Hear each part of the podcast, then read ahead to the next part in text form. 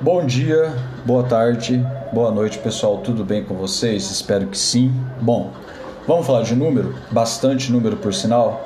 É, hoje, sexta-feira, dia 30 de agosto de 2019, eu, Arlindo Alves, diretor administrativo da Mega Obras Maringá, vim aqui trazer duas reportagens, aí uma da Exame e a outra do Estadão, para vocês referente a crédito imobiliário. A primeira fala especificamente sobre o Banco do Brasil e a segunda fala sobre a Caixa Econômica Federal. Então vamos lá para a primeira matéria que eu achei interessante que eu queria trazer e registrar aqui para vocês.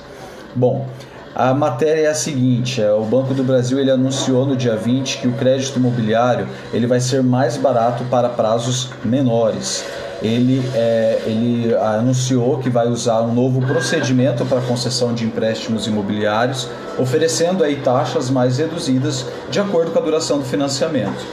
Bom, é, o banco ele, ele apresentou então uma tabela que é válida para as linhas de carteira hipotecária e do Sistema Financeiro de Habitação, que é o SFH. Então vamos lá os números, que são bastante por sinal. Para contratos com prazo de até 60 meses, a taxa anual será a partir de 7,99%. No caso de financiamentos de 61 a 118 meses, a taxa sobe para 8,05%, chegando a 8,10% quando o período for de 119 a 178 meses. Se o financiamento for pago entre 179 e 238 meses, a taxa será de 8,15%. Para o intervalo de 239 a 298 meses, o juro sobe aí para 8,24%, avançando para 8,29 quando for o caso de 299 a 359 prestações. E para finalizar esse bandaréu de número aí, os financiamentos com prazos entre 359 a 418 meses pagarão 8,48% ao ano. Bom, esse, esse material ainda, né, é, esse material ainda divulgado pelo Banco do Brasil, ele também leva em conta que o perfil do, do relacionamento, ele também levará em conta o perfil de relacionamento do cliente com o banco para definir uma taxa final cobrada. Então, esse movimento, né, essa, essa, esse lançamento do, do crédito imobiliário mais baixo, foi, é, foi divulgado no mesmo dia em que a Caixa Econômica Federal também anunciou ah, uma linha de crédito imobiliária atrelada ao IPCA. E é agora que a gente entra na reportagem do Estadão, que também no dia 20 anunciou a Caixa Econômica Federal o lançamento de linhas de crédito imobiliário com atualização pelo IPCA, como eu disse, que é o índice oficial de inflação.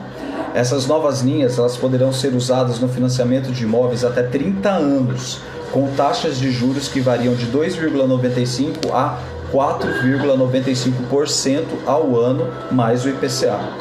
Nas linhas antigas, os juros variavam de 8,5 a 9,75%, mais a taxa referencial que é o TR. Bom, hoje os bancos eles costumam ofertar taxas, gente, de juros mais próximas de 10%, já que o TR definido, já que, que a ATR, desculpa, definida por critérios do governo, nos últimos meses tem ficado próxima a zero. Com a adoção do IPCA nos contratos, a Caixa reduziu os juros na ponta. O efeito é que nas simulações do banco, as prestações iniciais ficarão mais baixas, por exemplo, como disse o próprio Pedro Guimarães, abre aspas, vamos manter as linhas atuais e oferecer linhas novas com o IPCA. Ele declarou isso durante um evento com a presença do presidente da República, inclusive Jair Bolsonaro. Bom, os novos contratos indexados ao IPCA, gente, valerão para novos financiamentos e serão opcionais, tá? Quem quiser pode fechar esses contratos com atualização pela TR. A diferença é que nos contratos atrelados à TR, as prestações iniciais tendem a ser maiores. Para analistas, porém, empréstimos para a compra da casa própria corrigidos pela inflação representam um risco, porque se o IPCA aumentar no período do contrato, o custo do financiamento também aumentará. Bom, segundo Guimarães, com a adoção do IPCA haverá queda de 35% no valor da prestação no caso de um financiamento com taxa mais cara, 4,95%. Isso na comparação com os contratos tradicionais, tá, ligados ao UTR. No caso de contratos com taxa mais barata, 2,95 para clientes com relacionamento com o banco, essa queda no valor da prestação foi estimada em 51%. Os novos contratos terão prazo máximo de 360 meses e a cota máxima de financiamento será de 80% do valor do imóvel.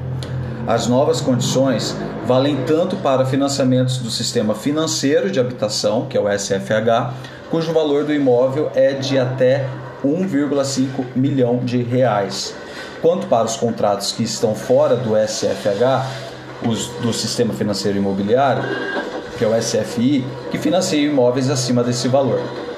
Bom, a expectativa da Caixa e do governo é que a nova novidade também permita o aumento do volume de recursos disponível para financiamento imobiliário.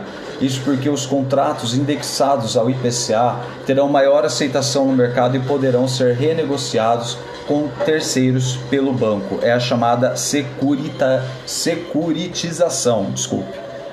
Os recursos arrecadados serão uma nova fonte para o financiamento imobiliário. É, por fim, nas projeções da Caixa, a novidade permitirá o fechamento de 50 mil novos contratos imobiliários com efeitos positivos para o restante de economia. A instituição cita a possibilidade de geração de 231 novos postos de trabalho com o reaquecimento do crédito imobiliário.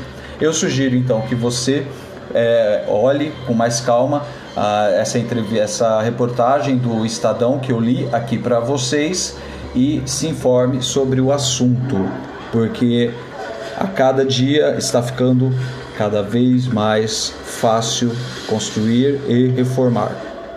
Eu gostaria então, para finalizar, agradecer a atenção de todos vocês, deixar aqui o nosso WhatsApp.